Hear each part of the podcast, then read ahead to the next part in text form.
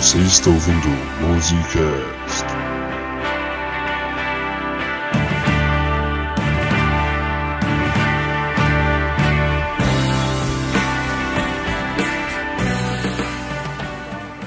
Caramba, gente. Eu nem acreditei que a gente conseguiu pegar os últimos quatro ingressos pra entrar aqui no show. Pois é, cara, eu tô animadaço, velho. Guilherme Azevedo, sou fã do cara. É, Tardelli, eu acho que você quis dizer Geraldo Azevedo. Isso. Pelo amor de Deus. A gente economizou nosso dinheirinho suado pra, pe- pra conseguir entrar aqui, Tardelli. Não faz essa gafe, não. Pelo menos a o nome dos, dos integrantes do quarteto. Cara, então eu acho que nossas camisas pirateadas vão estar com algum probleminha. Pelo amor de Deus, Tardelli. Eu pensava que era o Guilherme. Ainda dá. Tá. A gente só taca fogo nelas depois e aí. Ah, planeta que paga a conta. Enfim, bom, eu já tô com tudo pronto aqui. Assim que o show começar, vou começar a gravar aqui. Já, tô, já trouxe o gravador, cheio de fita, o suficiente para três horas de, de show se durar. Vai ser um arraso isso aqui. Pô, mas Eu mal. cadê o Pedrão? O cara foi pegar pipoca e até agora não voltou. Eu acho impressionante que ele consiga isso aqui no Ei, canecão. rapaziada, eu fui pegar a pipoca que vocês pediram, só que do lado da barraquinha tinha uma barraquinha de canjica, do lado dessa tinha uma barraquinha de paçoca, do lado dessa tinha uma barraquinha de pé de moleque, do lado dessa tinha um churrasquinho, do lado dele tinha uma barraquinha de milho cozido, do lado desse tinha um porcão assando no espeto, então eu trouxe um pouquinho de cada pra gente, vamos comer aqui logo. Vamos lá, pode, pode se sirvam à vontade. Caraca, mas que colchão desse porco, hein, Não é velho? outro porco não, cara, tira a mão, esse é o meu. E passa o churrasquinho aí, que o churrasquinho é a melhor coisa que tem aqui. Ah, aqui ó. Você disse pode- paçoca? Paçoca, paçoca aqui, Olha, ó. gente, eu tenho que dizer, eu mal posso esperar o Zé Ramalho chegar naquele no palco e começar a toar. Cara, tira o salsichão da boca pra falar, velho. Eu tava dizendo que eu mal posso esperar, mal posso esperar o Zé Ramalho entrar aí no palco e começar a entoar as profecias. Eu tenho todos os LPs do cara e CDs. Sim, cara, aquela música dele, Vida de Gado, é muito boa. Eu adoro essa. Admirável Gado Novo. Isso. Eu tô louca pra prima Elba chegar. Eu tô querendo é ver a flor de Mandacaru do Alceu Valença. Mas enquanto eles não chegam, abre aí o saco de pipoca, Tardelli, que eu vou botar o porco aí e vou passar o espeto no refil. Vamos lá. Não, bota aqui na minha bolsa. Pode botar, pode botar. Não, beleza, beleza. Cabe duas patas aqui. O resto vai na pipoca. É, Chos, come aí o resto logo. Come o resto pra eu ir passando no Ah, refil. peraí. Né, Não tá dando. Vai, Gabriel, você também. Eu já comi tudo. Não, Então vamos lá, rapaziada. Eu acho que. Eu acho que eu encontrei mais uma barraquinha de salsichão daqui. Vai, vai, vai, vai lá. Eu tô dizendo, qualquer hora ele vai se perder no meio de todas essas barracas. Olha lá, a gente tá começando! Guilherme Azevedo!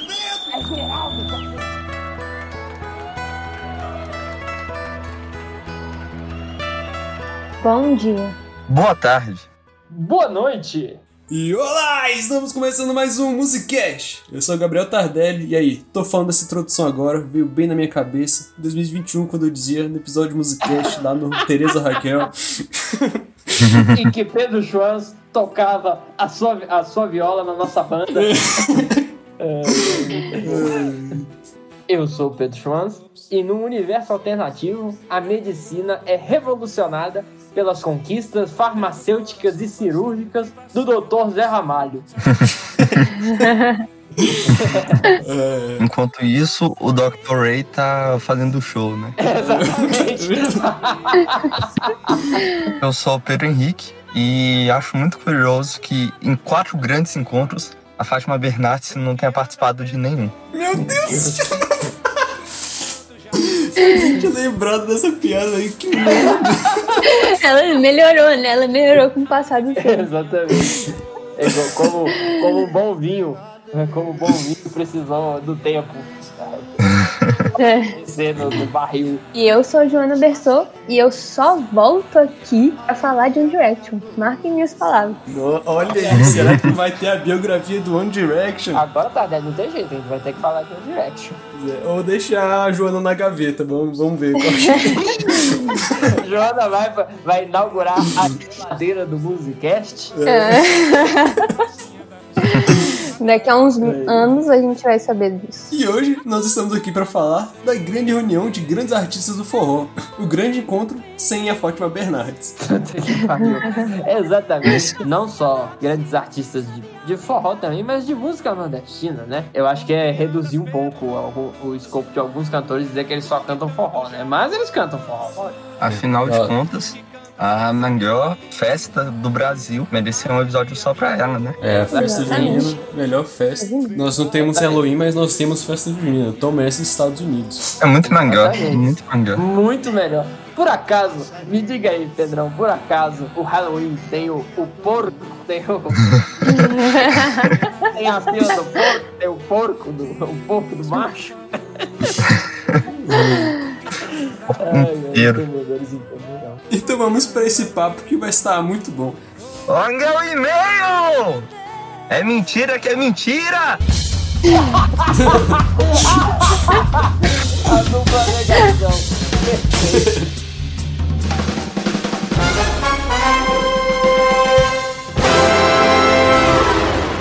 E agora, senhoras e senhores, antes da atração principal, com vocês a leitura de e-mails e gafes do Musicast.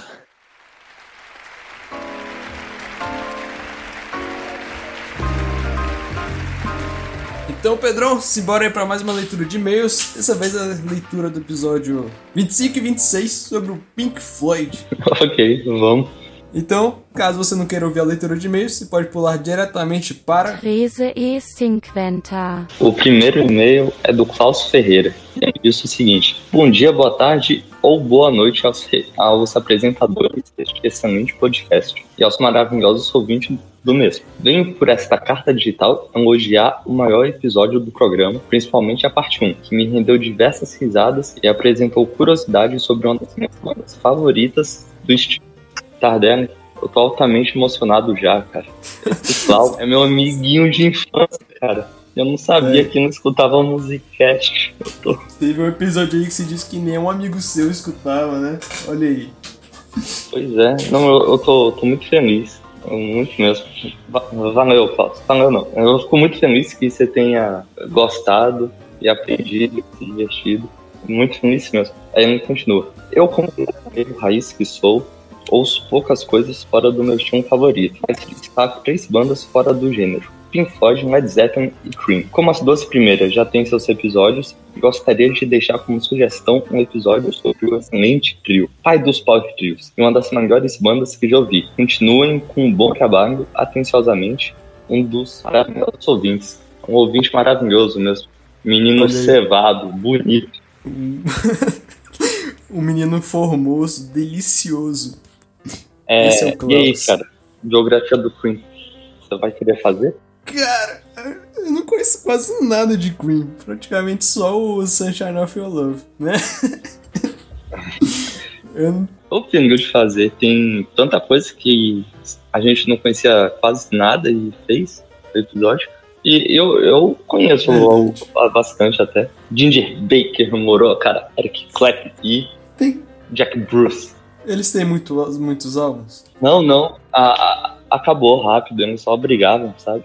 Eu acho que não durou nem cinco anos. Um, dois, quatro álbuns aí. É. Pô, como é pouco álbum, acho que dá pra colocar na lista, né? Porque é pouco álbum. Não, eu, por mim a gente vai, vai demorar, já tem. Já tá planejado biografia até o fim do ano. Mas, enfim, por mim a gente faz ano que vem, Klaus, e eu tô muito feliz. Se só você tivesse escutado o episódio do Pink Floyd, eu já, já tinha valido a pena. Olha aí que bonitinho. É um amor, realmente, amor de amigo para amigo. Muito bonito. Agora, esse pessoal aí safado, falo. Eu, tô- eu falo. Teve um episódio aí que eu falei. Aí a gente só vai ler e-mails. E o povo não se aguenta. Manda mensagem de WhatsApp. Aqui é leitura de e-mails, não leitura de WhatsApp, meu porra.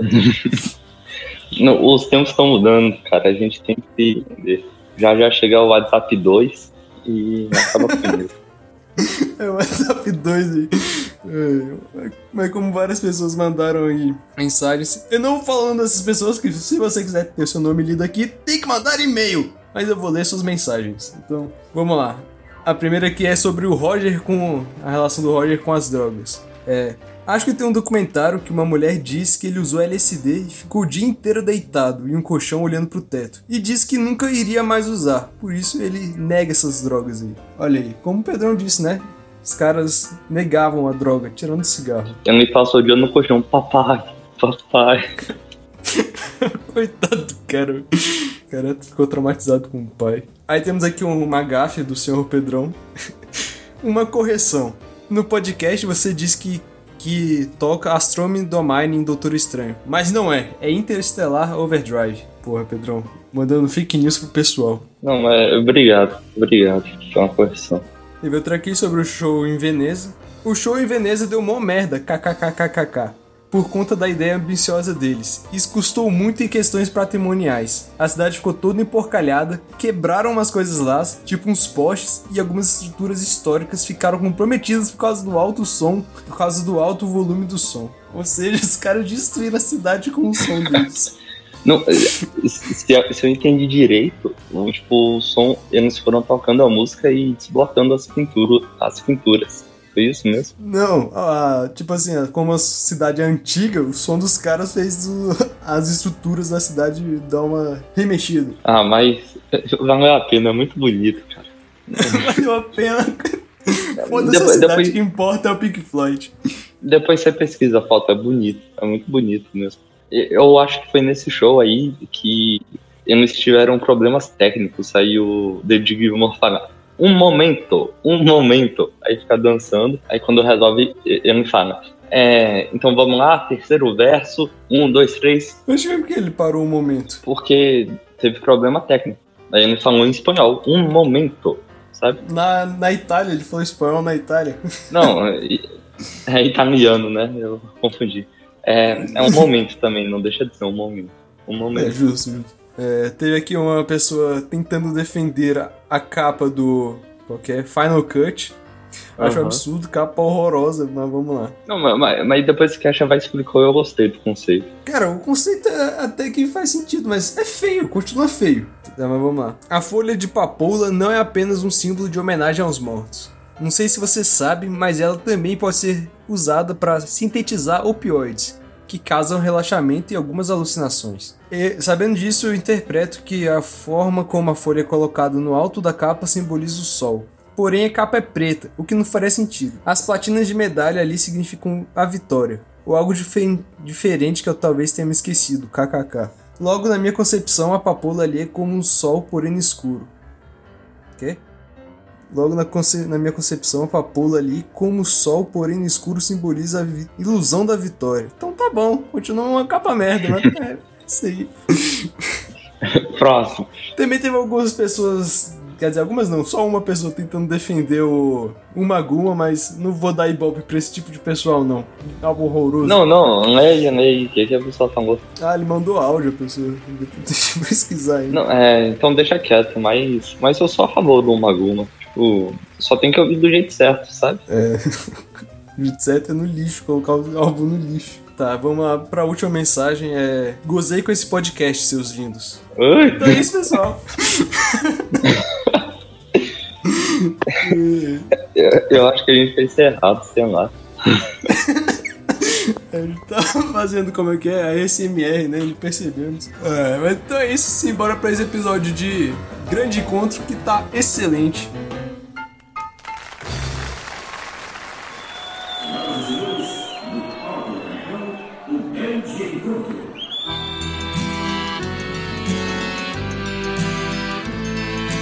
O Grande Encontro. Por onde começar? O grande encontro foi o seguinte: os quatro grandes cantores que já faziam muito sucesso na época, Elba Ramalho, Alceu Valença, Geraldo Azevedo e Zé Ramalho se uniram para fazer um show e esse show foi gravado e comercializado como um CD. E Mas- depois mas disso eles fizeram Vocês sabem como que surgiu, né? Estavam fazendo um show, acho que era, na verdade, era o Zé Ramalho. com Alceu Valença. E o Geraldo Azevedo. Ah, E tá. o O Geraldo Geraldo Azevedo. Azevedo tava fazendo um show e a Elba Ramalho e o Alceu Valença estavam na plateia. E aí eles chamaram meio que pra vem cá, vai, entra aqui nesse, nesse show. Dá uma O canja. pessoal da plateia que viu que eles estavam lá incentivaram, né? Sobe lá, aqui, quem tá aqui e tudo mais. E aí eles subiram Ai, no palco ai. e alguém, que eles não sabem quem, algum empresário, chamou aquilo de grande encontro. E aí virou, né? Aí eles começaram uma certa comercialização disso. né? Olha, Uhum. dessa eu não sabia. Eu não sabia dessa parte da plateia. A ideia que eu tinha era que o. Bom, começa do mesmo jeito, né? O Zé e o Geraldo. Nessa época eles moravam no, com- no mesmo bloco de apartamentos, né? Eles, pô, vamos fazer um show? Aí o outro, bora. Aí eles começaram, né? Aí começaram a fazer uns shows aqui, ali e tal. E aí eu sei que numa, é, nessa hora. Não, agora a gente podia chamar ao seu Valença, não sei o que. Eu não sabia dessa história da, da canja. Sim, estavam lá E assistindo. aí foram chamando, e aí depois acabaram chamando, aí chamaram a Elba também, e aí a, produziram o show. O primeiro show foi em 19, foi 99, 96. né? 96, caramba. Caramba. Inclusive, quando o álbum começa, eles falam, né?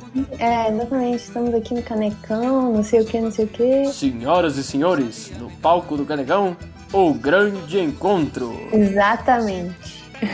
É, gente, eu não preciso. É, só pra os ouvintes aí, eu- é, vocês terem uma noção, eu ouço o grande, o grande encontro, os, os três discos, né? Eu não ouvi o último, né? Por algumas razões pessoais.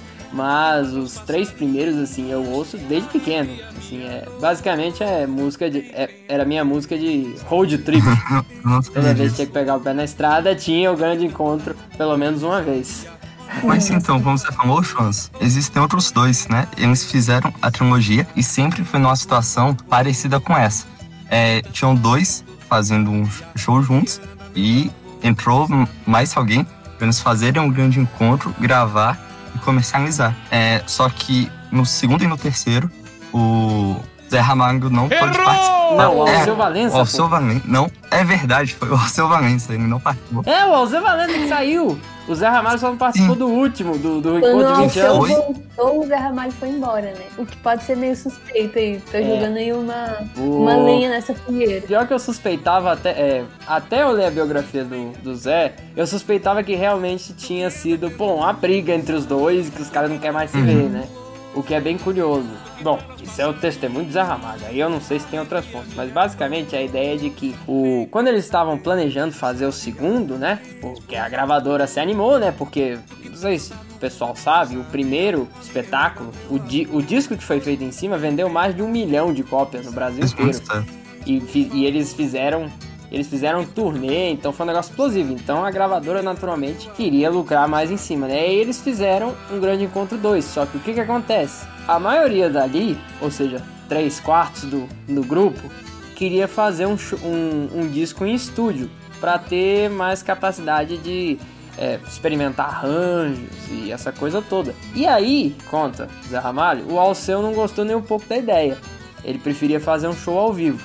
Segundo, assim, segundo, é, é, segundo mesmo, inclusive, o Alceu, ele é muito, vamos dizer assim, ah, como é que eu vou dizer? De certa forma, controlador quando ele tá no estúdio. Tipo assim, ah, todo mundo tem que fazer segundo a visão dele, né? Ele é muito ligado com a produção do disco e aí ter que dividir as vontades com outras três pessoas, ele parece que não, não tava legal. E aí ele preferiu sair. O mal do supergrupos é sempre esse, o, o ego dos gigantes, o conflito.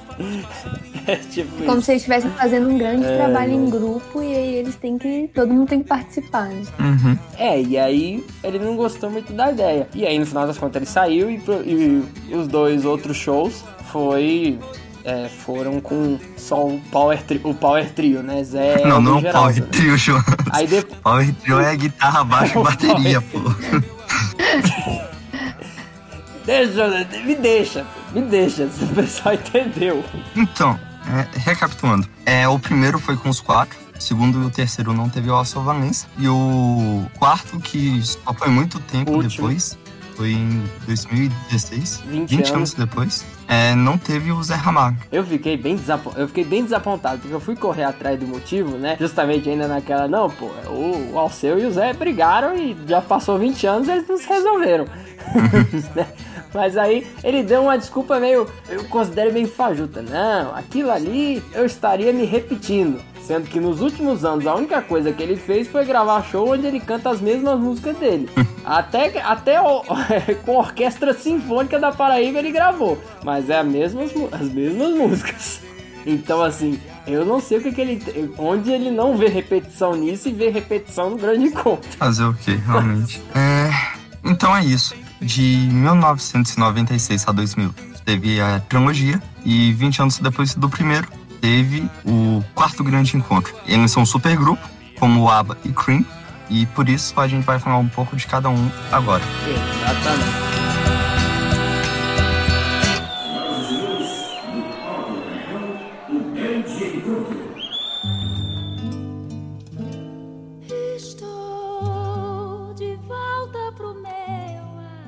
Então, vamos começar contando de forma curta a história da Elba Ramalho, que de acordo com a Wikipédia, também é conhecida por Madonna do Agreste, Tina Turner do Sertão e Rita Madonna da do. Agreste? Caralho, eu nunca ia imaginar que a Elba Ramalho fosse conhecida como Madonna do Agreste. Gostei. Cacilda. Eu gostei também. Achei Cacilda. coerente. Então vai lá, Pedro. Agora nos explique por que, que a Elba Ramalho é a Madonna do Agreste. Então, tudo começa quando esta conterrânea de estado do meu querido pai nasce na Paraíba. É, nasce sob a sombra da bandeira do negro, a cidade de Conceição. Mas logo ela se muda para Campina Grande, onde seu pai tornou dono do teatro da cidade, o que foi o início do interesse, né? Foi como ela se inseriu na vida artística.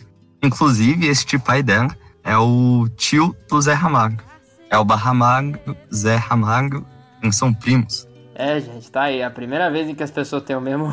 É, duas pessoas famosas têm o mesmo sobrenome e não é pura coincidência. Explica muita coisa eles terem o mesmo sobrenome e serem primos, né? Sim, sim. É, então, aí o pai dela era dono desse teatro. Ela começou a vida artística como musicista e atriz. Ela misturava muito as duas coisas. Ela toca violão e bateria, além de ser cantora. Elba Ramalho toca O bateria? primeiro conjunto musical dela foi As Brasas e ela era baterista. Nossa, Agora, nossa senhora, agora eu tô imaginando Elba Ramalho metendo solo de batera. eu só consigo imaginar a Elba Ram- Ramalho cantando, bate- tocando bateria pra Tá Rocheda. Só. Tocando Eu, coco cego na dugu dugu dugu dugu.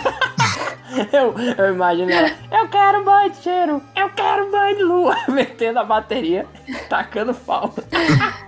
E também, meu povo, de acordo com a Wikipédia, a extensão vocal dela é soprano lírico conotura. Soprano lírico com, com, com coloratura. Coloratura. Agora, o que diabos é isso? Eu não faço a menor ideia. É uma soprano muito alta, soprano, soprano mesmo.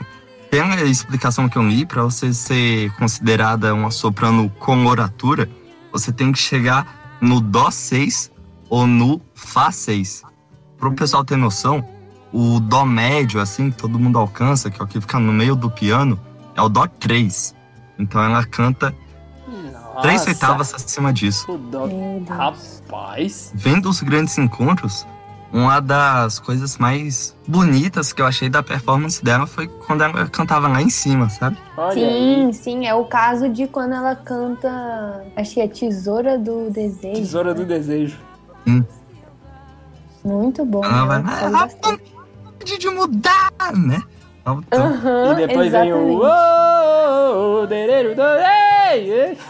E crescendo, ela seguiu a carreira artística como musicista e atriz. É, ela atuou em duas obras que nós estamos fam- familiarizados por causa do vestibular aqui de Brasília. Mas, apesar disso, eu acho que ninguém percebeu. Ela participou da Ópera do Malandro, do Chico Buarque, como uma prostituta. Uhum. E ela fez uma morta de fome na Morte e Vida Severina. Caramba! A gente. Nossa. E ela tava no, no filme que a gente viu na escola, mas ninguém reconheceu Ah, é porque ela era muito diferente. Ah, é verdade, agora que eu me lembro. Não, de fato, acho que eu, acho que eu reconheci quando eu, quando eu a vi. É, mas é curioso, é, se eu não me engano, foi com a Ópera do Malandro que ela realmente apareceu pros, pra, assim, pras figuras, pras produções musicais, não é? Então, eu acho que nessa época ela já tinha se mudado pro Rio. Inclusive, ela foi pro Rio a pedido do agente dela, que trabalhava com o pessoal da Tropicália, o Caetano e tudo mais. É mesmo? Porque lá era o dentro de tudo. Ah, E no Rio ela, ela dividiu apartamento com o Geraldo Azevedo. ah E- olha aí. E ela criou também uma amizade muito forte nessa época com, com o Alceu Valença. E morava. Era vizinho dele, esse vizinho de prédio, sabe? É, Eu morava com um e era vizinha do outro. Aí já era prima do Zé, foi a cola pra tudo, né? É, exatamente. No final das contas, gente, vocês podem ver que o grande encontro, na verdade, foi um show de condomínio, que deu muito certo.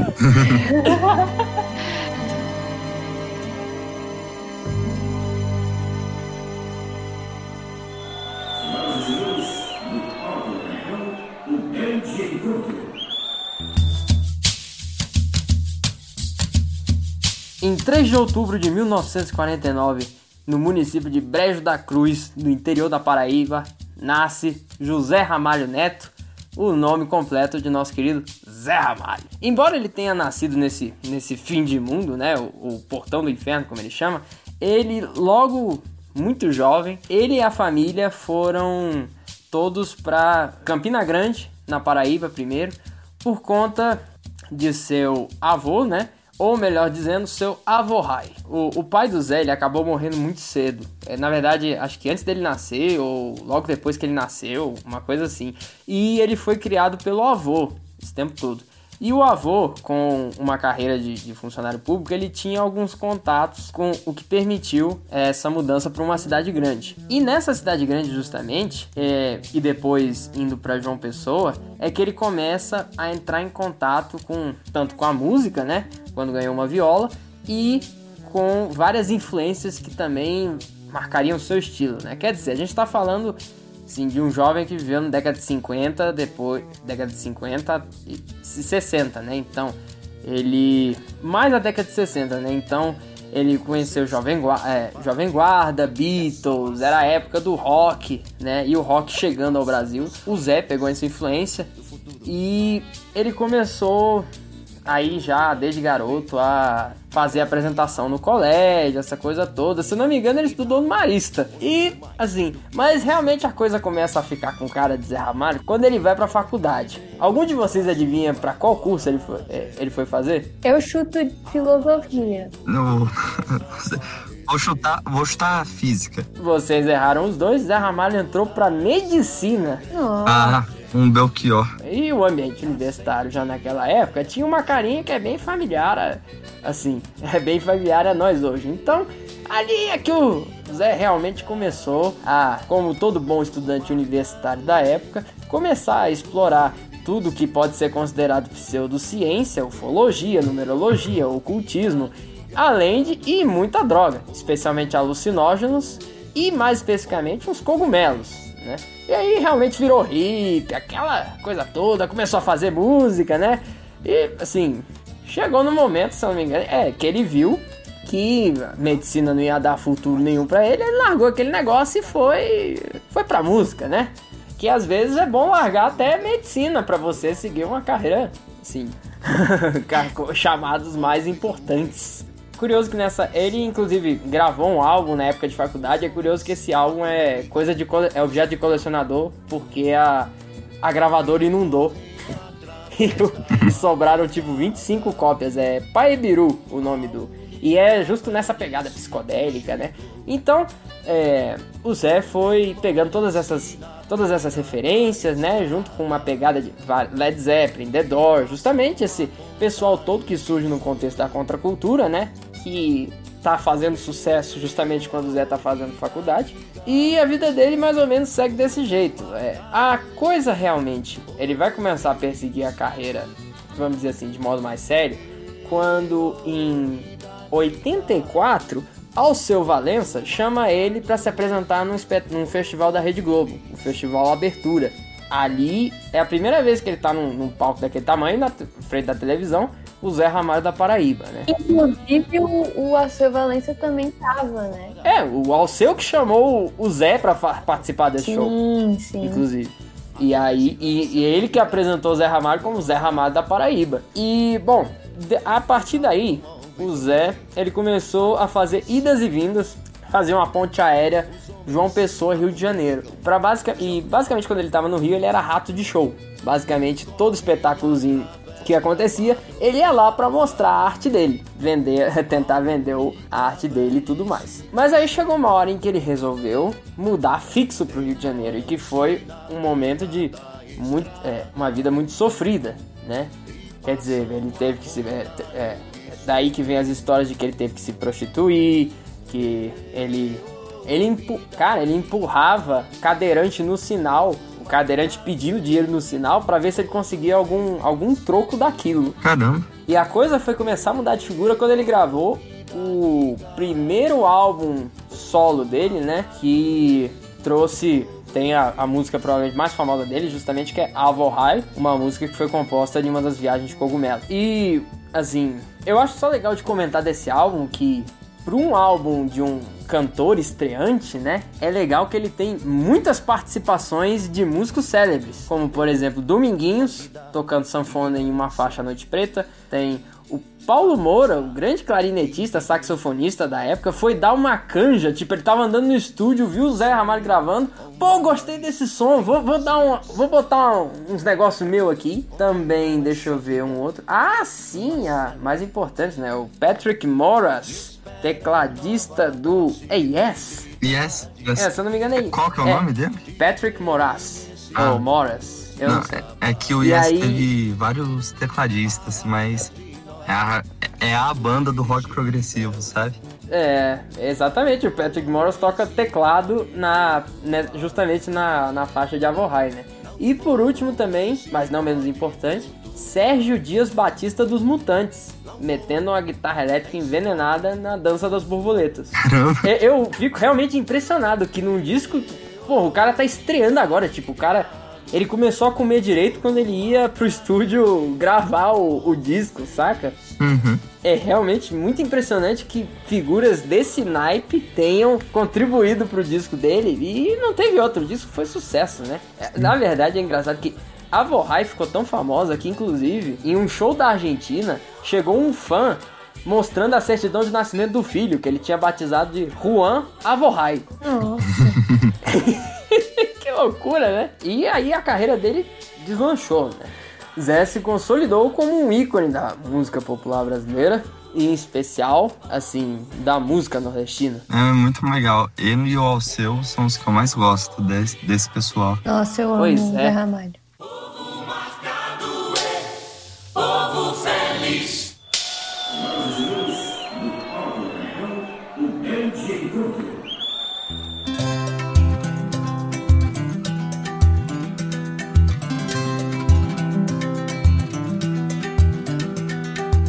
É, entrando no bloco dos artistas que faziam uma coisa e largaram para viver de música, é ao seu pai Valença, que é o famoso Alceu Valença. Ele é um, um cantor, um compositor, um instrumentista e ele é um advogado. Ele é advogado? Exatamente. Agora eu imagino, eu imagino o sujeito meritíssimo. Não, ele, Eu protesto dessa defesa inaceitável. Puxando a viola. ele nasceu dia 1 de julho de 1946 no município de São Bento do Una, que fica no estado de Pernambuco. Ele, na infância dele, ele tinha muito contato com os cantadores de feira da cidade dele. A cidade dele tinha tipo umas 5 mil pessoas. E aí ele, ele tinha muita influência dessas pessoas que ele via cantando na rua e também do avô, tanto paterno quanto materno dele, que estavam sempre rodeados de música e, e, sem, e tinham essa veia mesmo de, de músico, né? Só que eles acreditavam que viver de música era um grande erro, né? Porque não ia dar dinheiro. Dava futuro. Exatamente, não dava futuro. Então foi por isso que ele fez é, direito e ele. Mas o mais engraçado é que ele formou, e mas só depois de Olha aí. 40 anos de formado que ele recebeu o registro da OAB dele. Caramba. É que tem que fazer a prova depois de formado, né? Exatamente, só depois, assim, que ele foi lá e terminou mesmo e pôde ser um advogado, né? Bom, aos 10 anos ele vai pro Recife, pra Recife e ele mantém esse contato com a cultura urbana, mas ele também expande o universo dele. Assim como o Zé Ramalho, né? Ele ouve desde Orlando Silva e Dalva de Oliveira até Little Richard e Ray Charles. E e isso explica muita coisa da música dele, né? Bom, em Recife ele conhece o Geraldo Azevedo e eles se aproximam bastante, mas só quando ele se muda para o Rio de Janeiro que e, e reencontra o Geraldo Azevedo lá, eles começam essa parceria musical mesmo. Bom, é, no Rio de Janeiro, é, Alceu Valença e Geraldo Azevedo é, compõem Talismã, que inclusive encontra no, no primeiro grande encontro. E, mas além disso, eles, eles compõem também um álbum inteiro, né? Eles são. Ele e o Geraldo Azevedo eles são convidados para interpretar músicas em um filme chamado A Noite do Espantalho, que foi indicado ao Oscar de melhor Cara. filme estrangeiro. Caramba! Olha aí! Pois é, e aí a- as paradas começam a avançar. Nada é, grandioso ainda, porque eu acho que ele fica realmente famoso depois do Grande Encontro, do primeiro álbum do Grande Encontro. Que aí ele lança. Agora eu fico. Ele lança um álbum, que é o álbum Coração Bobo, e aí ele explode mesmo, mas sim. Eu, eu encontrei umas fotos da época de universidade dele e eu vi que ele estudou em Harvard. Mas eu não Sim. descobri o quê. Pelo que eu entendi. Alceu Valença foi pra Harvard? Ele Foi. foi pra Harvard. Mas assim, eu. Porra!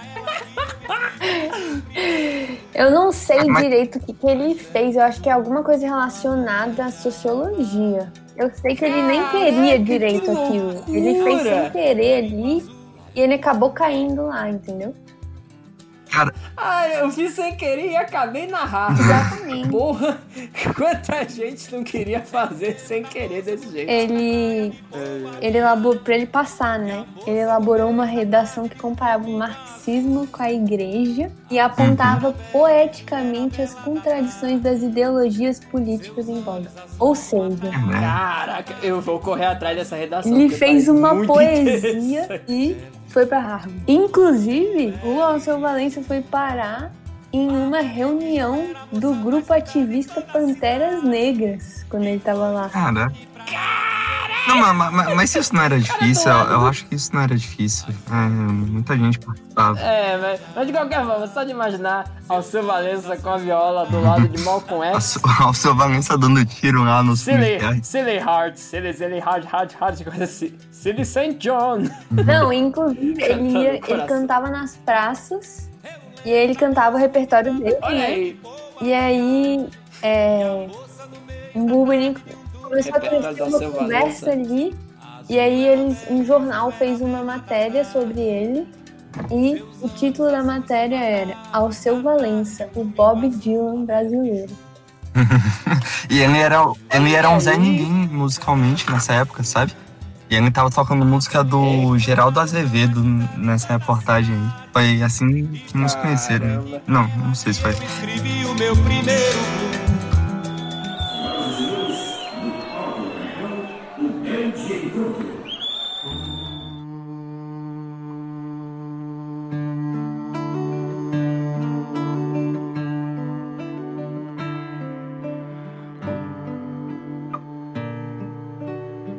E pra finalizar as mini biografias, vamos falar do Geraldo Azevedo, né? Geraldinho. Geraldo Azevedo de Amorim, nascido dia 11 de janeiro de 1945 na cidade de Petrolina, Pernambuco. Desde pequenininho ele já tinha um contato com a música, porque a sua mãe, que era professora, promovia uns saraus com o pessoal do colégio e era na casa dela que acontecia esses saraus. E o Geraldinho participava algumas vezes desses saraus. Olha aí. Aí, aos 18 anos, ele se muda para Recife para cursar arquitetura. Mas o Olha músico não tem mais nada a ver um. com a música.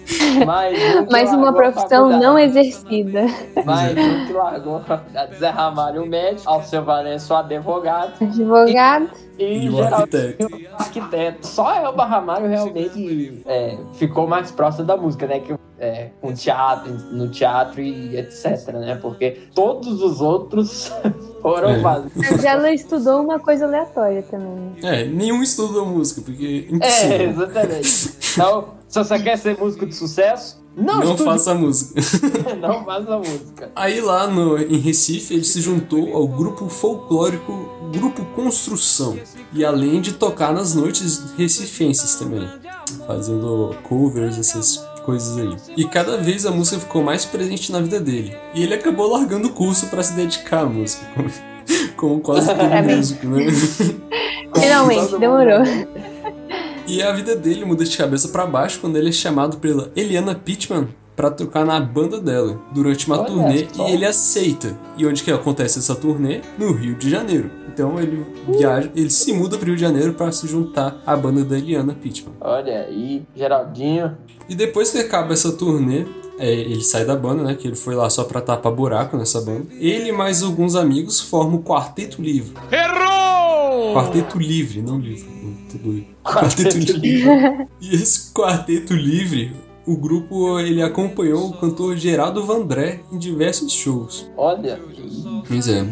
E devido a problemas políticos com a ditadura militar da época, o grupo se dissolveu, infelizmente. inclusive Geraldinho teve músicas, músicas censuradas. Uhum. Se não me engano, aquela Chorando e Cantando. Não sei se foi essa ou se foi é, Veja a Margarida. E no início dos anos 70, ele formou a dupla com Alceu Valença, como já foi dito pela Joana, né? Na mini bi- biografia do Alceu. E o resto é história, né? Eu acho que o importante da gente é, frisar aqui é justamente como antes desse, antes do show que, nó- que é tema desse programa, é, você vê que esse povo todo era, era realmente uma confraria de amigos, muito antes, né? O Zé Ramalho já. O Zé Ramalho participou da banda do Alceu um tempo, né? Isso ele fala em entrevista, né? Zé e Elba são primos. Geraldo e Zé também são muito amigos e Geraldo e Al- Alceu tinha Geraldinho na banda. Então, quer dizer, né? É. Estão todos muito ligados. né? Pra fazer o encontro, realmente só, fa- só faltava realmente o empresário. É. Só faltava grana.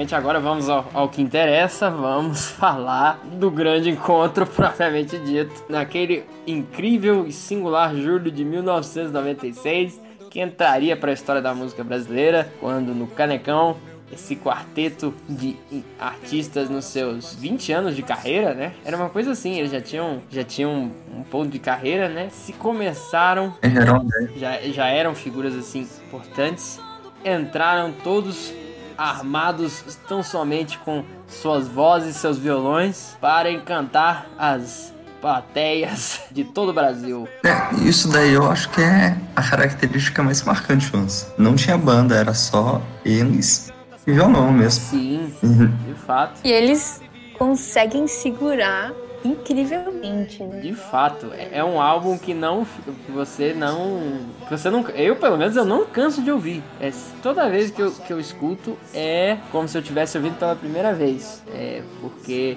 o negócio é, é muito bem puxado assim, são eles têm muita presença de palco, né? E essa coisa. É, e além deles cantarem seus, seus grandes sucessos, Uhum. também é um álbum repleto de homenagens, repleto de covers. Exatamente. A na verdade, Sim. eu queria começar com uma homenagem que é justamente a abertura, né? Sabiá ficou famoso na voz do Luiz Gonzaga, né? É do Luiz Gonzaga, né? Luiz Gonzaga e o Humberto. Teixeira, né? Essa dobradinha famosa. E abrindo, então, esses quatro ícones do Nordeste, abrindo com o Rei do Baião, né?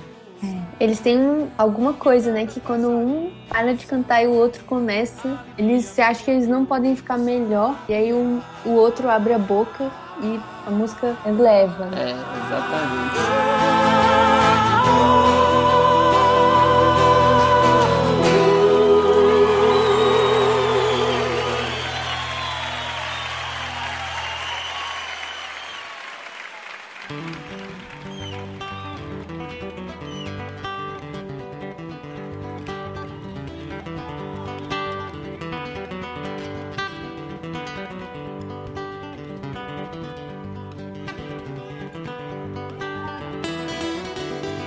E em seguida, justamente a, se- a segunda música que nos toca, composição do Alceu, e a interpretação é sustentada pelo Zé Ramalho também. A música é Coração Bobo. E essa, eu adoro essa música. Essa é a versão que eu mais gosto de todas, pelos dois.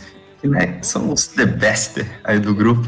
Essa música é sensacional. É muito. É, é realmente é uma. É, é muito contagiante, né? Uma teoria sobre essa música que é, parece que ele tá falando de uma desilusão amorosa, né? Uhum. Mas que na verdade é uma homenagem a um time, um time? Um time? o Náutico. O Náutico. Ah, é. Aí é um jogo de. Aí basicamente é o seu Valença no jogo Náutico. Coração bobo, coração, coração, bola, coração, balão. No meio da torcida. tipo isso. Joana, você estragou a música pra mim. A música só ficou. Pra mim, a música. É, não, pra mim a música só ficou melhor. Agora imagina o seu. Agora, pra completar a série de imagens do Alceu Valença, a gente pode imaginar Alceu Valença no meio da torcida do Náutico. Agora, eu disse bobo, Fez bobo, bola, direito bola, pra bola, ser- bola, bola. Fez direito pra ser. Ele se formou em direito pra ser juiz de futebol, né? Bola, bola de balão. Aí quando, quando passa ali perto da trave, a gente se ilude dizendo já não há mais coração. Exatamente. A gente se ilude dizendo que já, já não há mais coração, mas no ano seguinte, nós estamos nós de novo torcendo pro. Pro Náutico. Exatamente isso. Torcendo pro Náutico. Eu achava. Incrível. Eu vi num, num comentário, tipo, eu entrei num site, encontrei isso, e aí um comentário falava assim: notei que a frase não é o coração dos aflitos, tudo letra minúscula, e sim o coração dos aflitos com aflitos com A maiúsculo, do estádio dos aflitos, casa do Meu Náutico. Deus, teoria da conspiração envolvendo Alceu Valença. Exatamente. Caraca. Não, faz todo, faz todo sentido, até por causa do coração bola, né? Mas Uhum. Caraca. eu achava que era amor, sentimentos elevados, sabe? Que é uma coisa, sabe? Nossa, eu tô besta escutando, mas não é É, futebol. futebol. teoria da conspiração incrível. Eu tenho estragado sua experiência. A música Não, mas, mas essa música continua muito boa. muito incrível. E é, é assim, cara de festa junina, sabe? Uhum. Uhum. E eu gosto dessa versão justamente por causa da parte que eles falam assim. Eles fazem tipo um repente. Aí o Zé Ramalho fala, é Zé Ramalho e Alceu Valença cantando, inventando tudo na hora da canção, sabe? Eles ficam improvisando. Mais especificamente é. É Zé Ramalho cantando com a seu Valença, um outro fala, um outro pensa bem no meio da canção. É, sim. De novo, gente, eu já ouvi esse, Sim, eu já ouvi exatamente. esse álbum umas 5 mil vezes. Não que eu tenha viajado tanto de carro, mas é porque eu escutava. eu escutei todo canto. Enfim, é, e depois o, Al- o Alceu responde, é muito bacana. E todo mundo vem agora juntinho batendo bola de mão, um negócio assim. É, Pois é, gente, tá aí. Olha Todos, aí. todos os Pra você. Se você escuta o Musicast e é torcedor do Náutico, o que é difícil, mas não é impossível, manda pra nós nos e-mails. Ai, ai. mais coração, a gente se ilude dizendo já não há mais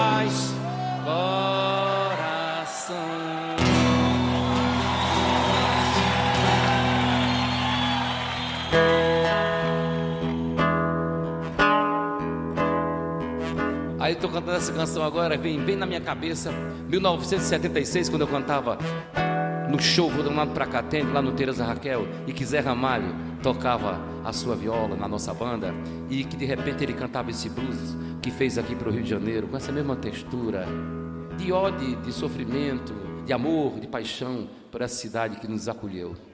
Chama-se Rio de Janeiro.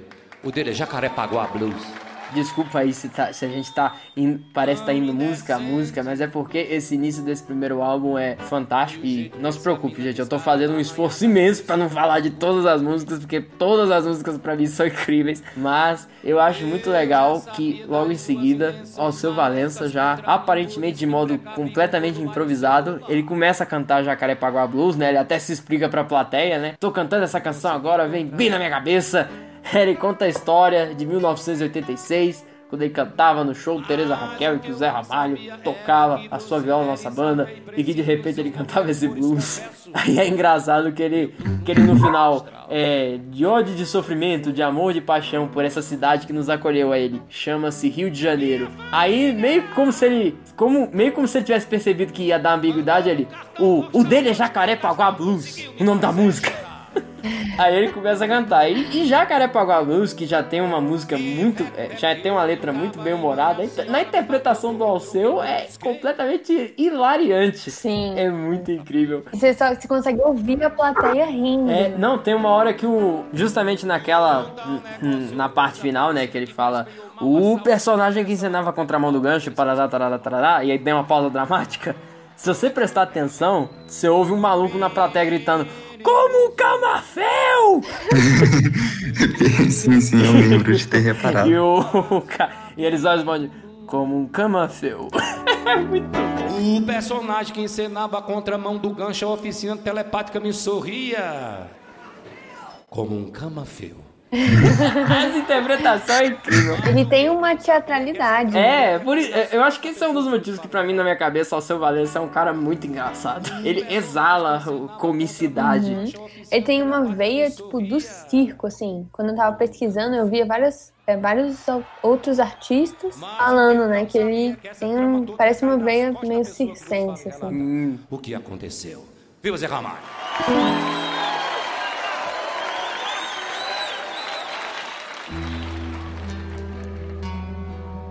Eu quero falar de talismã. Ah, essa é, essa é bonita também. Essa é a, essa é a mais road trip da, de todas as músicas pra mim. de- Eu, nessa missão que eu tô de estragar o significado das músicas pra vocês. Ah, não, não me diga que talismã tem a ver com show de, com time de futebol. Não, mas tem uma história por trás de talismã. Ah, Porque a letra é Diana me deu um talismã. Agora, a música não era assim antes. ah, que bacana. A música era Joana me deu um talismã. Olha aí. Não, você inventa isso agora. Não, não inventei. Parece coincidência, mas eu não inventei. Era Joana me deu um talismã viajar. E aí a ditadura militar viu essa, essa frase e pensou: isso aqui é uma referência clara à maconha. A Maria Joana, por conta de Maria, Ah, Maria Joana. Joana. Meu Deus. E exatamente porque ele falava viajar. Viajar. Aí não, isso Olha só. claramente é uma incitação à juventude a usar drogas. É imoral e pernicioso. E aí a música foi censurada. A música foi censurada por causa disso. Loucura. Mas se, Bom, sendo, é, assim. se nenhum de vocês souber me dizer quem era essa Joana, eu, a minha interpretação é a mesma, é maconha. Ah, pra mim é maconha, é só, aí. assim, eu sou bem mais, eu sou bem mais superficial que isso. Eu só acho que é, ah, não, a menina deu um, um, um talismã pro cara e aí, sei lá. Aí ele pensou em viajar, sei lá. Essa música é muito estranha. Assim, quando a gente para pra analisar ela 100%, É, é esquisita. não tem, é, não, não conta uma história muito bem contada, assim. É. Mas eu vi ele falando, o seu Valência falando, que não tinha nada a ver. Aí tanto é que eles mudam o nome, aí vira Diana. Ou muitas vezes não tem. Os sensores eram meio besta. Tão besta que, inclusive, o espetáculo do espetáculo Opinião, que tinha muito mais coisa, tinha muito mais é, propaganda contra a ditadura do que isso, os caras deixavam. Sim, é. São é, Tem um outro fator, né? Hum. Ele era norde- nordestino, né? Os dois. Essa música é dele com Uhum. Geraldo Azevedo, né? É, mas de fato, havia um grande. É, por muito tempo, nessa época também, houve preconceito com o nordestino, né? Que é, é o que eu falei, né? Zé Ramalho tinha preconceito. Os críticos tinham preconceito com Zé Ramalho porque ele não cantava forró. Exatamente. Tem toda essa visão de que o nordestino é preguiçoso e pode muito bem associar tudo isso à maconha e a usar drogas. É curioso que o, o Zé, na biografia, ele conta que quando ele tava no Rio de Janeiro, é, por mais que te- tenha esse episódio, o, a galera ligada, essa galera hippie e tudo mais, não era, não era tão incomodada pela polícia, assim. Os caras estavam mais era atrás do- dos comunistas, do, desse povo aí, né? Dos guerrilheiros, desse pessoal aí. Então acabava que eles que era até de boa. Inclusive, é, se não fosse, não haveriam tantos pontos de encontro no Rio de Janeiro onde muita coisa se desenvolveu.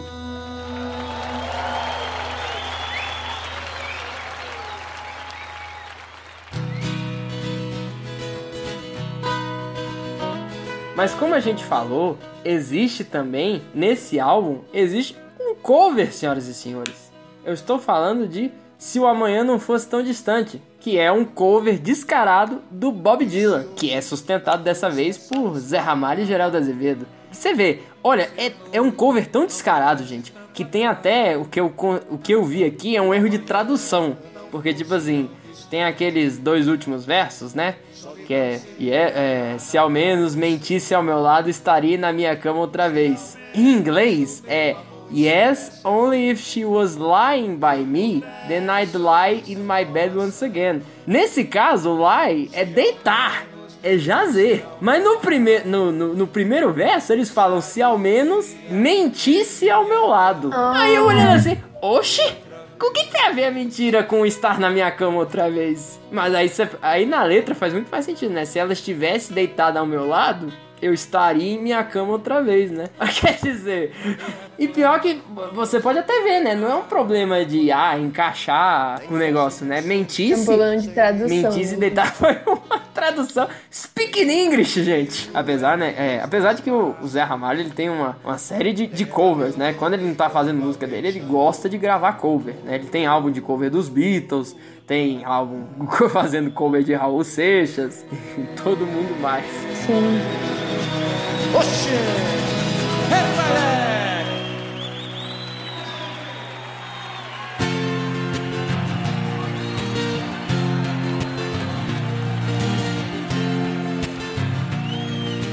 É a música. É a música número 9 que eles tocam. É o Admirável Gado Novo. Ah, vida de gado. É.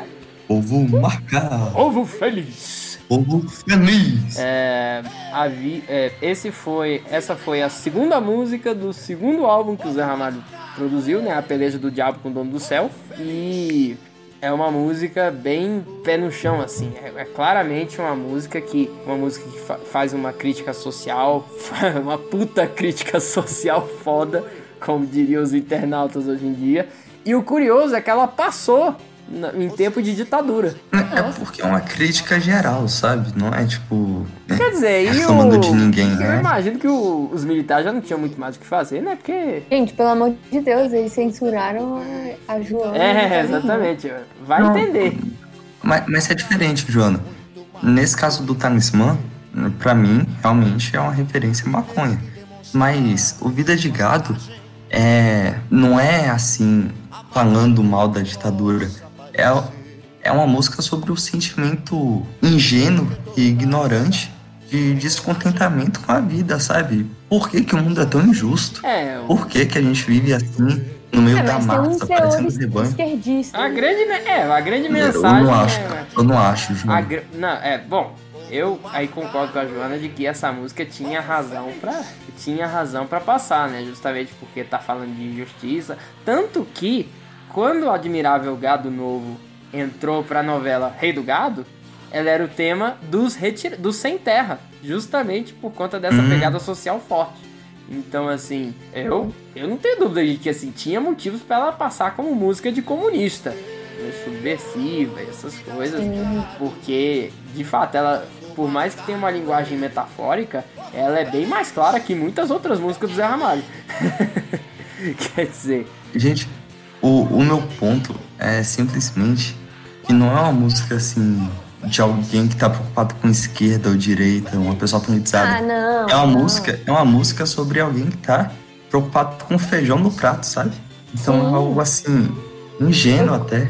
É, eu concordo com você, eu entendo, eu vejo seu ponto, mas pra mim era uma música que poderia ter sido facilmente é, sim, censurada, né?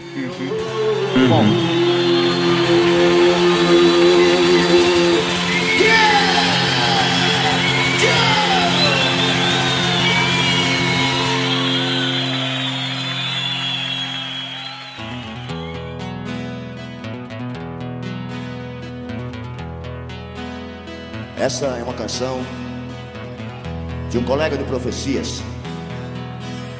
É uma canção do nosso inesquecível Al Seixas. Bom, depois vem uma singela homenagem ao do Zé, ao seu colega de profecias, como ele chama, né? Grande Raul Seixas, né? Uhum. Cantando, ele vai cantar e o Zé canta o Trem das Sete, né? É curioso que o o Zé e o Raul, eles têm muitas similaridades no sentido de que eles têm eles têm uma mistura de rock com música nordestina, né?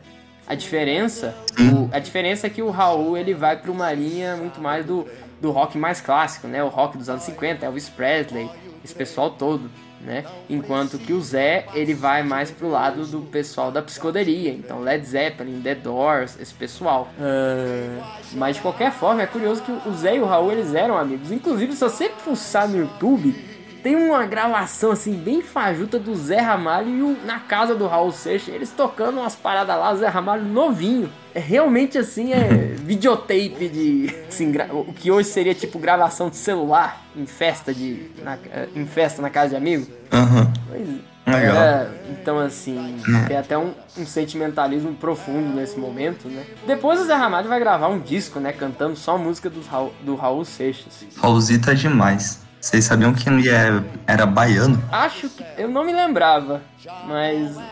Inclusive, eu tenho uma pergunta. Nesse grande anime que é o Esse Nordeste, grande anime. qual estado é o personagem principal? Ixi, aí você tá querendo. Bom, Você tá complicando a eu gente. sei que. aqui, Bom, eu sei de uma coisa. Hum, Eu sei que Pernam... eu sei que. Eu sei que Pernambuco e Bahia são rivais do. São, são os rivais. são rivais, assim. Toda a minha família é do Rio Grande do Norte, mas eu tenho a noção de que esse não é o personagem principal. Pra mim, por muito tempo foi a Bahia do Raul, mas hoje em dia eu acho que é o Ceará. É mesmo? Eu, eu chutaria antes. Prefiro não Eu, opinar. eu chutaria antes algo como Recife, como Pernambuco, né? Acho que as maiores referências vêm do- dos pernambucanos, né? O, o- ué, Luiz, Luiz Gonzaga, o rei do Baião, nasceu em Exu. Não, mas a Bahia tem muita É, coisa. lógico, a Bahia tem. A Bahia já tem o samba pra ela, né? Bahia já foi a capital do Brasil. É, exatamente. Ficamos aí com essa É, reflexão. exatamente. Conta aí pra gente no e-mail do. Exatamente, Joana já pegou o espírito da coisa.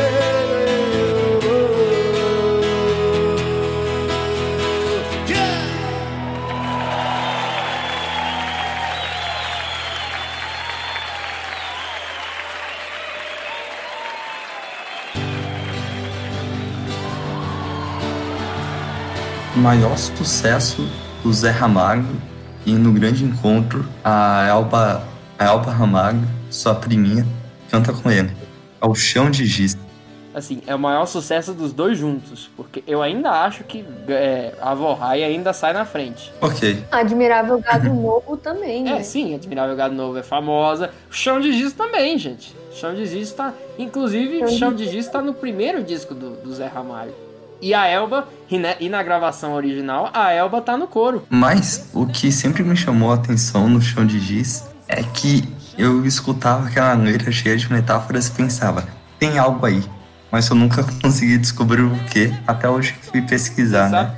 Vocês têm noção? Eu, eu, eu, eu tenho, por razões bem explícitas, né? Não, fala aí. É, Fala aí bom, então. você sabe por que, que é.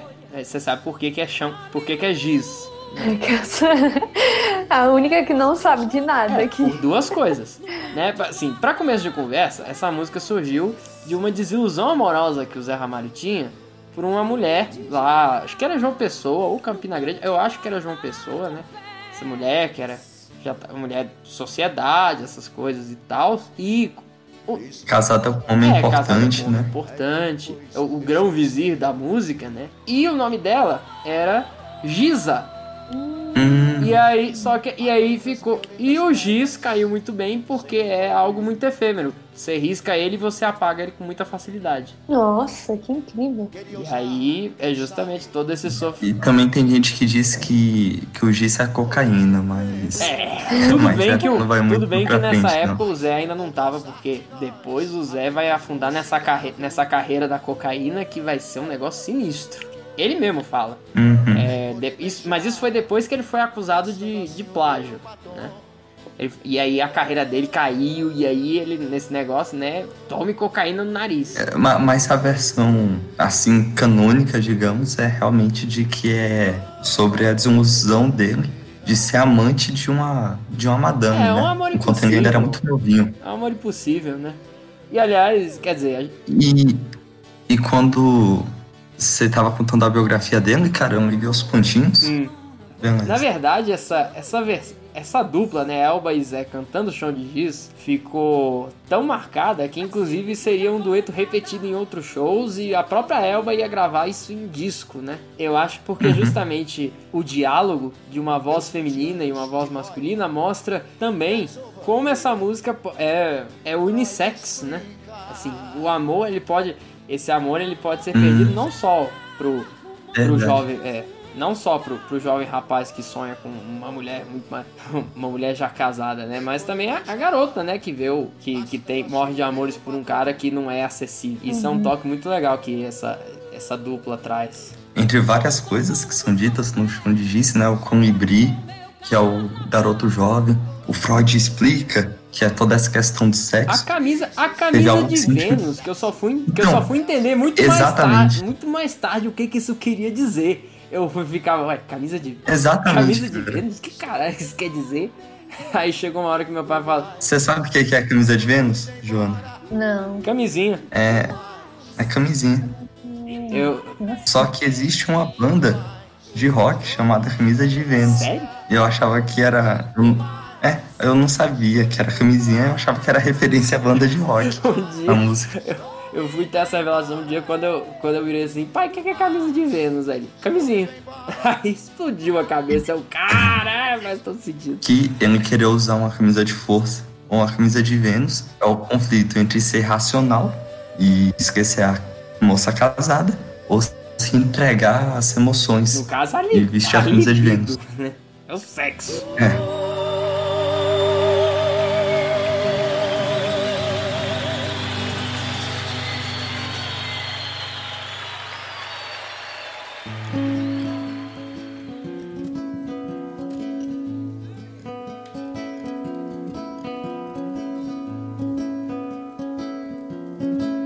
falaram de, diálogo, né? Entre uma voz feminina e uma voz masculina. E eu já puxo pra, pra música Tesouro do Desejo. Que foi uma música que me impressionou bastante, assim. Eu acho que não só porque a voz da Elba Ramalho tá, tá incrível, né? Mas também porque tem uma frase que, que tipo, me impressiona, né? Que, que eu me conecto, assim. Que é quando ele fala da... é, o que é que houve, meu amor? Você cortou os seus cabelos. É a tesoura do desejo, desejo mesmo de mudar.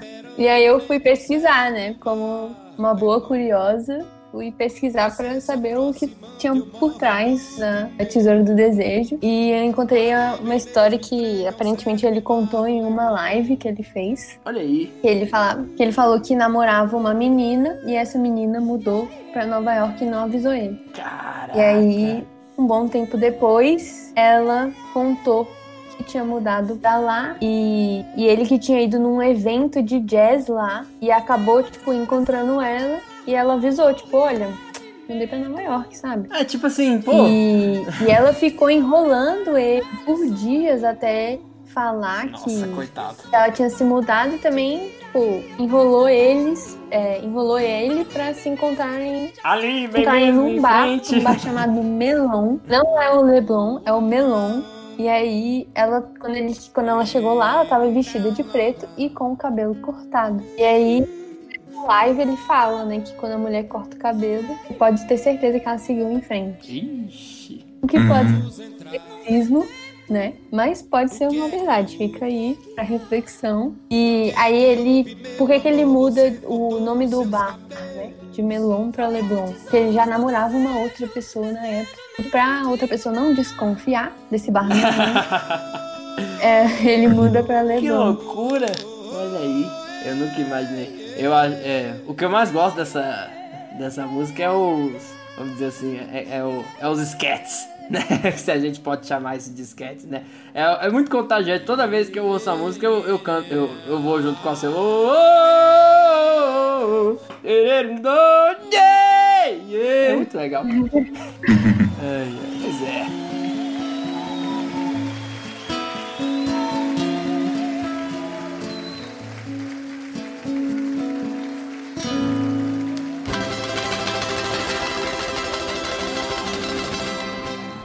Quero um banho de cheiro, eu quero um banho de lua, eu quero navegar.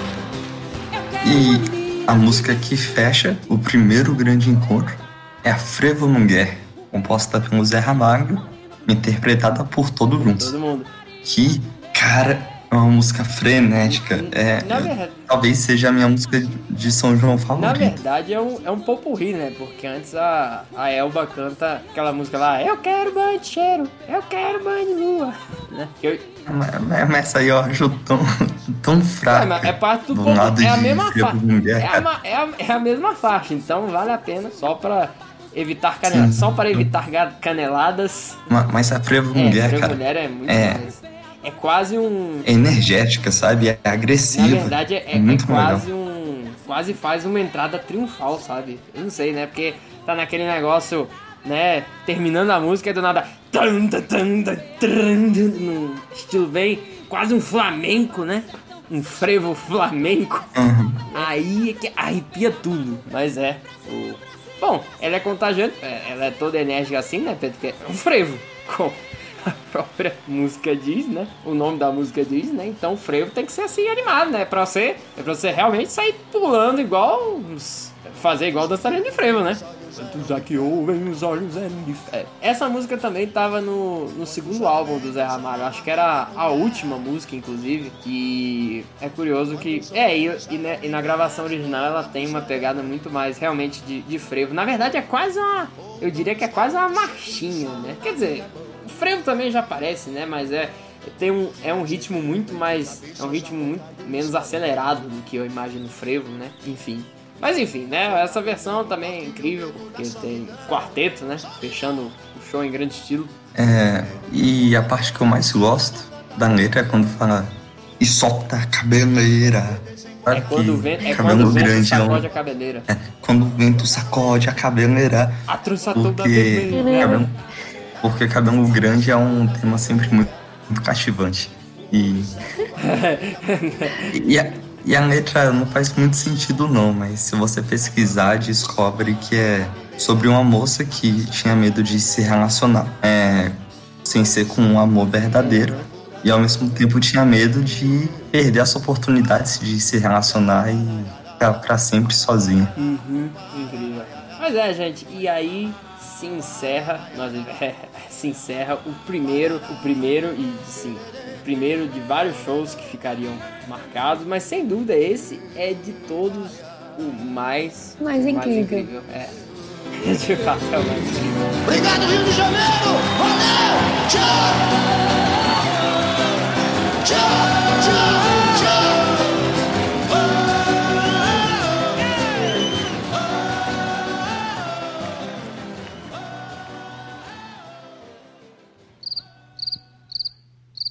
Ô, pessoal, a cena tava um pouco grande, mas eu voltei já. Pessoal? Hã? Pessoal?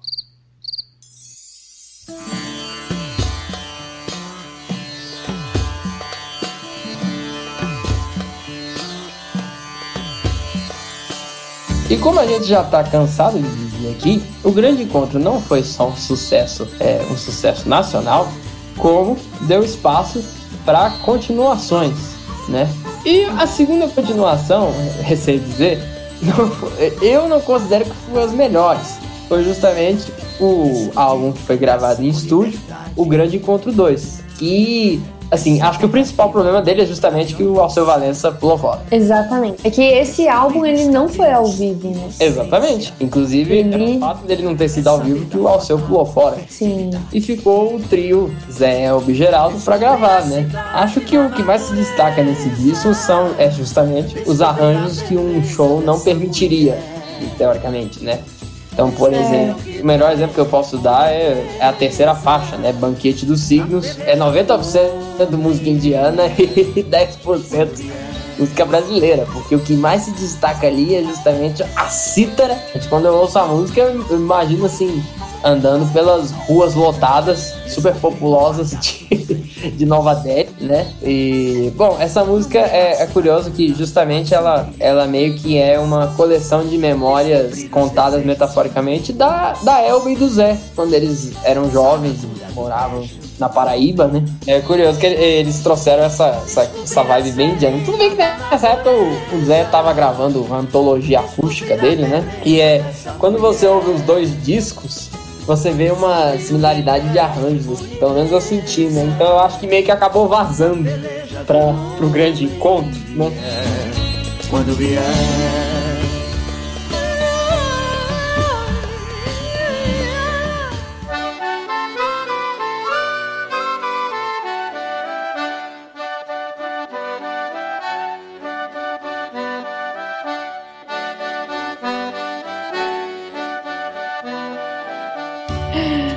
É, esse álbum ele não emplacou tanto.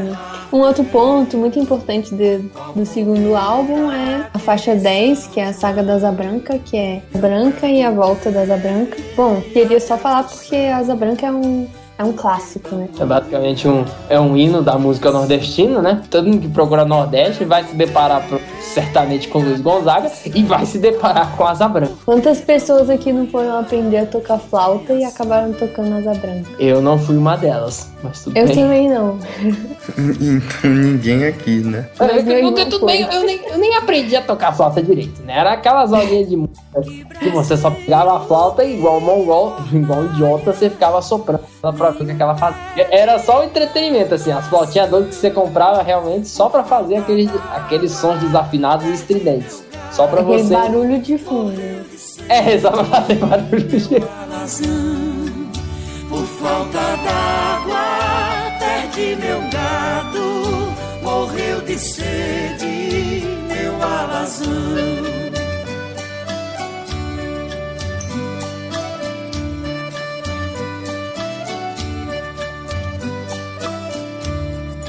A gente poder chegar agora no Grande Encontro 3. Grande Encontro 3. Esse aí que eu diria assim, que embora não tenha sido, eu acho que, não sei se ele faturou tanto quanto 1, eu acredito que o 1 faturou ainda mais, mas é o que eu acredito, é o que teve mais investimento. Pra vocês verem, é o primeiro que foi gravado em DVD. Ah, sim. Além da ausência do Alceu Valença, o que eu acho que é a coisa mais característica dessa terceira edição é o fato de cada um dos três integrantes ter convidado outro grande artista para cantar uma música com eles. De fato, é, Geraldo Azevedo chamou Moraes Moreira, ex-integrante dos Novos Baianos, para cantar com ele Canta Brasil. Elba Ramalho chamou Lenine, que nessa época ainda estava começando, né? Ele tinha começado no final dos anos 90, né? Justamente quando o Grande Ponto estava estourando. E, bom, nessa época ele estava com uma cabeleira bem mais, bem mais de responsa, né? É Ele curioso canta que... lá e cá, né? É, eles cantam lá e cá. E a própria Elba confessa, antes de chamar ele, que ele chegou, ele tinha chegado um dia antes e disse assim: bora cantar essa música. E aí ela, tipo, caramba! Tanto que se vocês forem ver o DVD, ela canta a maior parte olhando pra baixo, que é onde tem a colinha. onde tem a colinha da música. Mas ela própria admite que é uma, uma letra gigante. Até suponho que João Gilberto ia gostar de encarar. Eu não, realmente não sei. Até duvido, porque João Gilberto era uma figura difícil. Mas tudo é possível. Suposições aqui. Mas é, mas é muito legal, né? Inclusive porque o, o Lenine tem aquela batida diferente dele, né? Que tem uma coisa meio é, funk norte-americano, né? Que justamente lembra James Brown, esse pessoal todo. Só que no violão.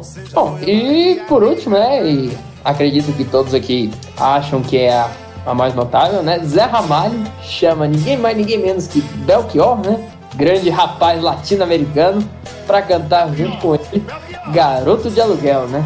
É curioso justamente que essas duas figuras, né, têm também várias similaridades, tá? Rapazes latinos-americanos, saídos do interior, sem parentes importantes, sem dinheiro no banco, E ambos largaram a medicina. e lá que largaram o curso de medicina pra viver de música. Exatamente. Mas é, como a gente já comentou, né, essa música Garoto de Aluguel ela é feita justamente para contar esse pedaço da vida do Zé, em que ele era prostituto, gigolô, né? Ganhava dinheiro trepando com mulheres, né?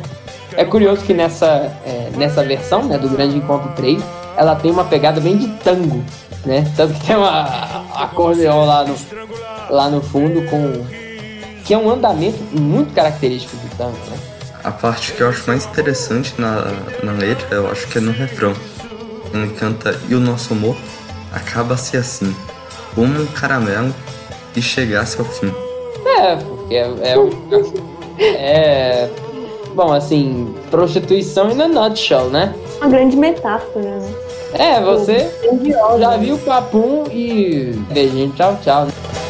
Baby, nossa relação acaba-se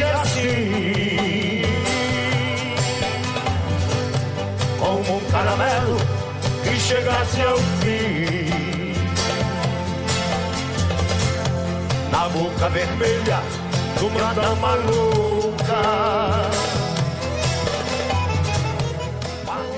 Não pare, não pense demais. Repare essas velas no cais, que a vida é cigana.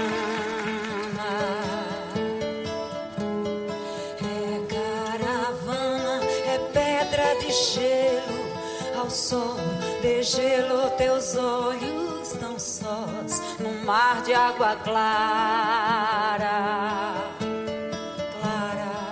Mas não por, mas não por isso também o, o show ele é recheado de destaques, né? O meu primeiro destaque é justamente a abertura, que é Caravana, uma música de Alceu Valença, que abre o show justamente com Zé e, Zé e Geraldo nas violas e a Elba cantando, mas também apresentando toda outra, todo o resto da banda, que realmente foi outro adicional muito relevante para esse show, porque dá uma outra pegada. Então você tem flautas, você tem um violoncelo, bateria, né? Tem bateria? Não sei, não lembro agora. Mas tinha percussão também. Mas chamou atenção, inclusive, foi o violoncelo, na verdade. Inclusive, nas horas que ele entra em destaque, ele torna a coisa muito mais dramática. Em Caravana, por exemplo, né? Realmente, a imagem que eu tenho em Caravana, bem seguindo a letra, é uma cena de fuga. Na verdade, é por conta da letra também, que a, justamente que a vida é cigana, eu fico imaginando ciganos fugindo. É quase o início do Corcunda de Notre Dame, da Disney. As ciganos do lado do juiz Blood Frollo. Um destaque que eu trago aqui é a música do Zé Ramalho, Táxi Lunar. É, é, muito legal essa música pelo seguinte: ela canta sobre a, uma paixão assim de uma viagem que o Zé Ramalho conheceu na praia e ele faz essa metáfora do táxi indo pra lua como se fosse todo, toda aquela paixão arrebatadora que pá, te faz viajar e canta. Ganhei a beira-mar um táxi pra estação lunar, que é conheceu a moça na praia e ela fez sendo viajar e uma noite de amor, né? Que ele conheceu a moça na praia e esta noite que ele passou com ela foi uma viagem sideral, psicodélica de muitas felicidades e sensações, aquela coisa, né? Você vai pro mundo da lua, né? Basicamente. As praias e as mulheres. Quantas músicas não tem? Uma coisa muito bacana dessa versão do Grande Encontro do Táxi Lunar é o final, que é um final totalmente psicodélico, lembra muito a sonoridade do Pink Floyd, dos Beatles na fase hippie deles. É mesmo? Olha aí. Razões não faltam aqui pra você ouvir é, justificar por quê dessa psicodelia toda.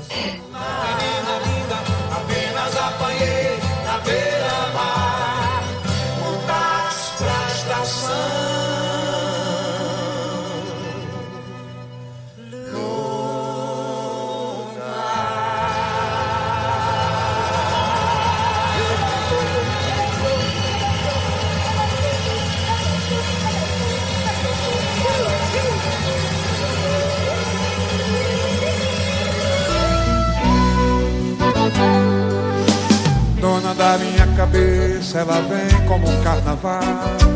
Toda paixão recomeça, ela é bonita, é demais.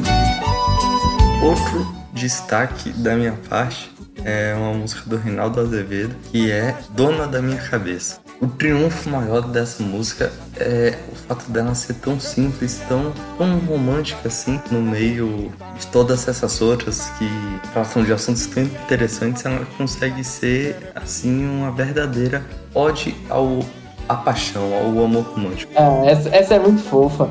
É, Essa É música absurdamente linda mesmo. é, é muito fofinha. É, é, tipo, é literalmente assim de. É, é cuti-cuti, sabe? Você apertar, você apertar o cinto de pelúcia, fica é muito bonitinho. É, exatamente. É, é aquela música. É, aquela. É aquela comédia romântica que você assiste que de tão melada, tão melada, mas tão melada você pode fazer. melada de até enjoar. Eu acho que é uma música pra restaurar a fé no amor, assim. É, exatamente. Quando eu escuto, eu penso isso. É uma restauração, assim, sabe? Eu tava vendo, inclusive, uma entrevista do Reinaldo Azevedo comentando essa música. E assim, ela é muito simples, são apenas quatro acordes. Os mesmos quatro do início ao fim, a mesma progressão. E uma vez ele encontrou no aeroporto um garoto de uns sete anos e ensinou o garoto a tocar na hora no violãozinho dele.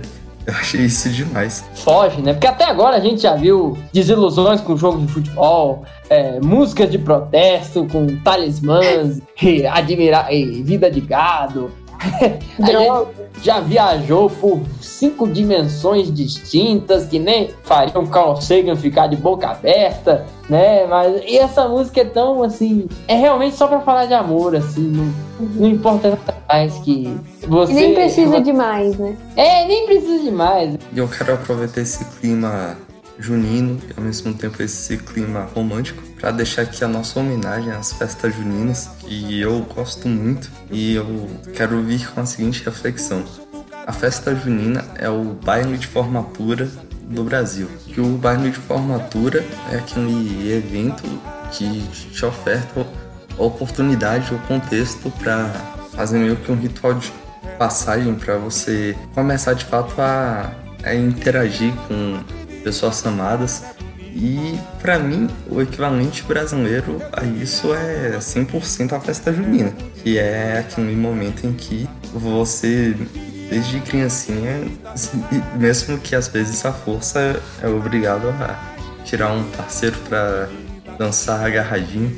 Exatamente. Eu fico muito indignado com, com o que fizeram com o baile de formatura aqui. Quer dizer, tem gente que gosta dessas coisas, mas, pô, não tem nenhuma. Não tem nenhuma, assim, nenhuma a tradiçãozinha de, ah, não, vamos botar uma música lenta pra dançar, sabe? Romance, né? O romance que a gente tá consome em filme, série. E um ritmo, e um ritmo muito mais contagiante, né? Eu acho que tá mais fácil a gente botar uma quadrilha dentro da festa de formatura do que uma música lenta. Gente, a gente tem que fazer mais, mais festas juninas, tem que ter mais dança. Ambiente de dança. Sempre tem ambiente de música, mas tem que ter ambiente de dança também. Eu acho legal também que esse apelo romântico da festa junina é, é muito inocente. É algo que a gente faz desde criança, desde bem novo. E o negócio da festa junina é justamente fazer meio que uma sátira à pessoa simples do, do interior, que muitas vezes é muito mais inocente menos maliciosa que quem vive na cidade grande como a gente. Diga ela não acredita, ela é bonita demais. Ela não acredita, mas ela é bonita, é bonita, é demais.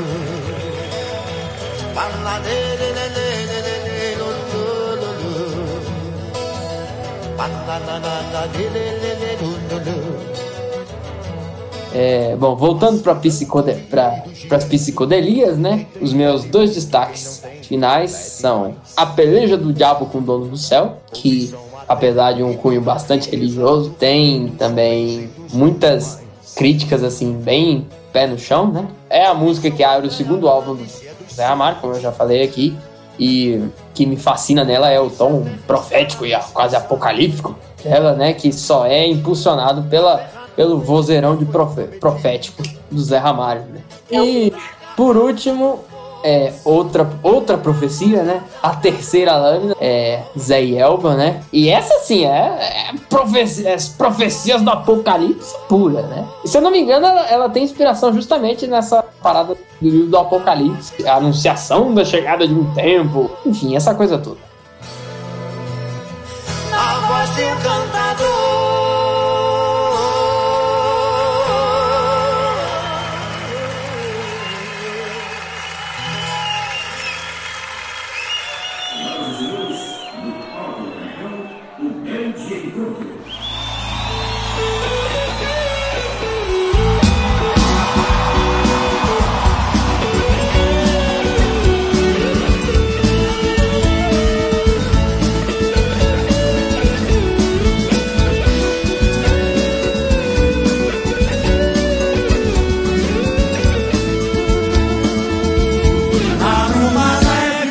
Paixões que vem de dentro. E o próximo grande encontro foi justamente a comemoração dos 20 anos do primeiro grande encontro.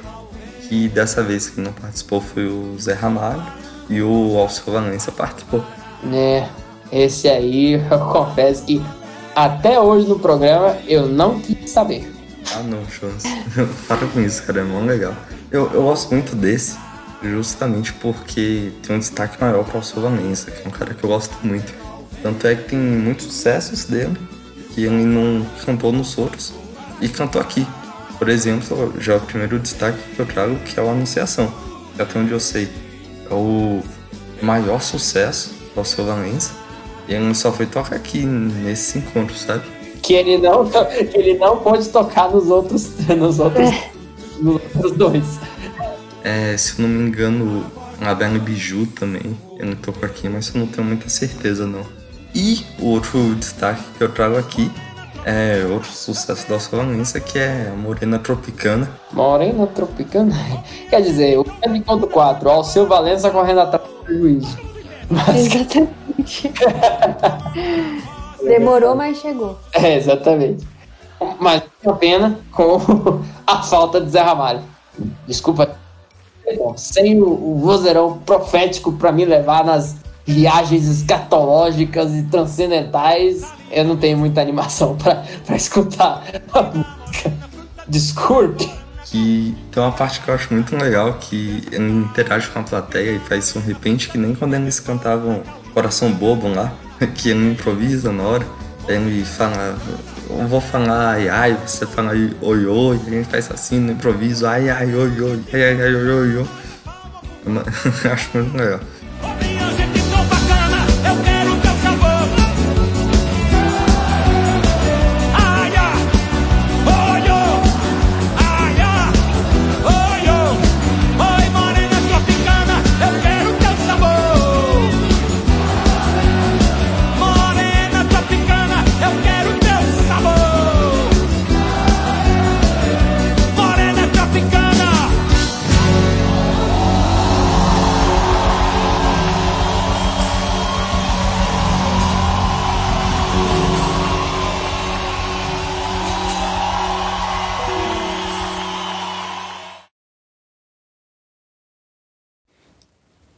E obrigado por escutar esse episódio. Ficha técnica. Apresentação do Gabriel Tardelli e Pedro Schwanz, com participação do Pedro Henrique Lemos e Joana Berçot. E introdução, Gabriel Tardelli e Pedro Schwanz. Edição e produção, Gabriel Tardelli e Pedro Henrique Lemos. Capa do episódio, Gabriel Tardelli.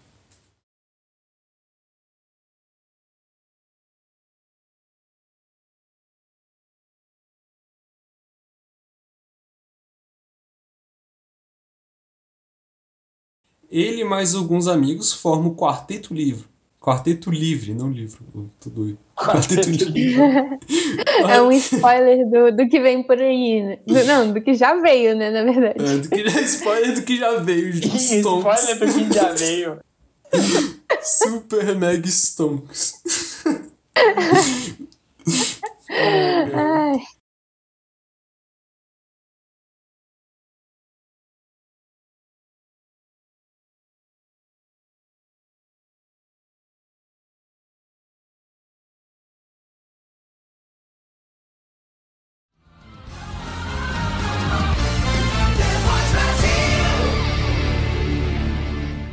Como é que você ia cantar isso no ritmo? Canta aí pra gente. Ah, se ao menos deitasse ao meu lado, estaria em minha cama outra vez.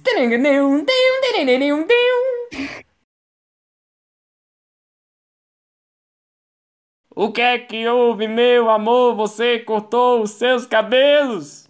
É a tesoura do desejo, desejo mesmo de mudar. Pronto. E é isso aí. Acabou, então acabou, acabou o programa.